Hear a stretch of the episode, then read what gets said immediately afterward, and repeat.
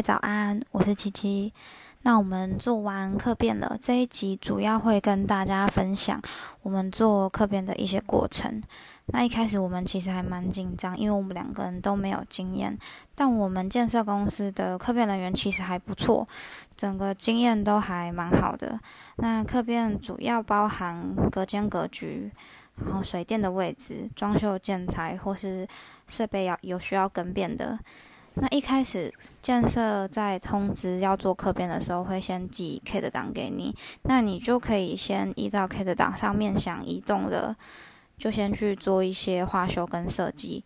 那正式客变的时候，建商还是会一张一张把你的图档拿出来问有没有需要修正的地方，像是梁柱图的话，他就会拿出来问说有没有要移动墙面呐？那灯具的开关的话，有没有要移位啊，或是增加？然后插头有没有要新增的，排水管等等的，他都会一个一个询问。那如果是他们自己一开始有提供的，像是门板啊、踢脚板啊那些的，他也都会问说有没有需要退掉的。那其实一开始我们看不懂冷气排水的那个图，那客变人员很细心的跟我们讲说，一开始肩上。规划的位置，它是想要放在哪里，所以它的排水会先预定在那个位置。那如果你的冷气想放在另外一个地方，他就会建议你的排水该改在哪一个位置会比较好。整个咨询过程都还蛮顺利的。那你也可以询问你在样品屋如果看到好看的装潢啊，可不可以请建设公司在客变的时候一并帮你装上去？他们之后就是整个都收集完之后，会再统一报价给你。那也可以跟人员说，我之后想要装什么东西，需要先预留哪一些管线或者是插座之类的。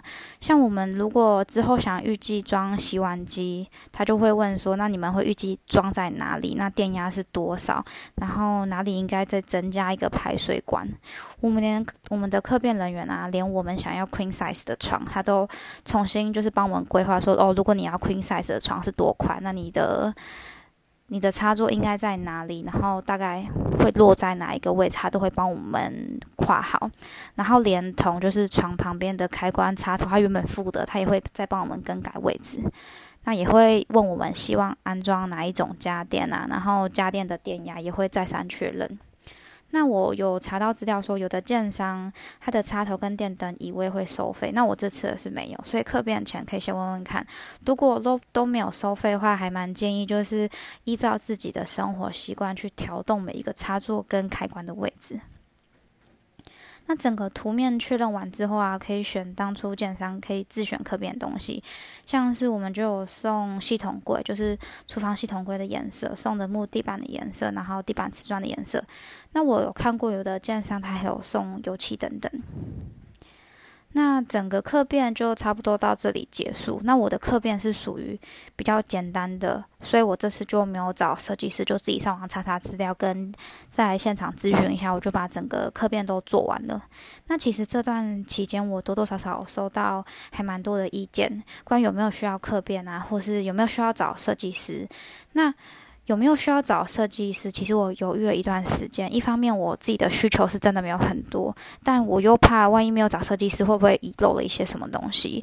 然后后来是取决于自己的荷包跟需求，就是你可以自己排一下先后顺序，觉得需求比较重要还是荷包比较重要？那对我来讲，说现阶段话，荷包会比较重要一点。毕竟我们的头期款就是还在还在筹中。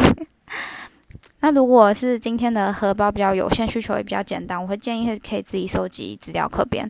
那如果今天有一定的经济经济基础后，我觉得花钱让自己更安心也没有不好。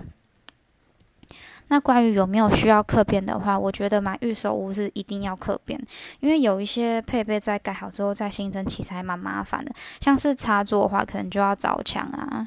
然后，如果要改墙的话，打墙光是清运垃圾的费用就也不便宜。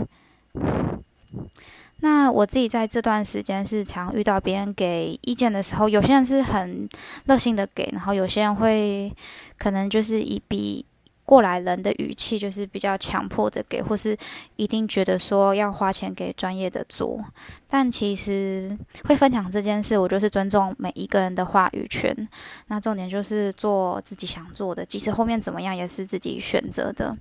就是期许之后再给别人意见时，就是希望别人是更好，而不是觉得别人没有在尊重你。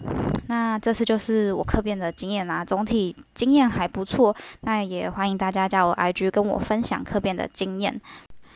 那最近也终于解封了，我自己的本业健身业就是终于可以开始营业，但整体状况还是没有到很好啦，因为毕竟现在没有打疫苗的人可能比较多。那也期许之后的大环境可以对整个健身业就是越来越友善。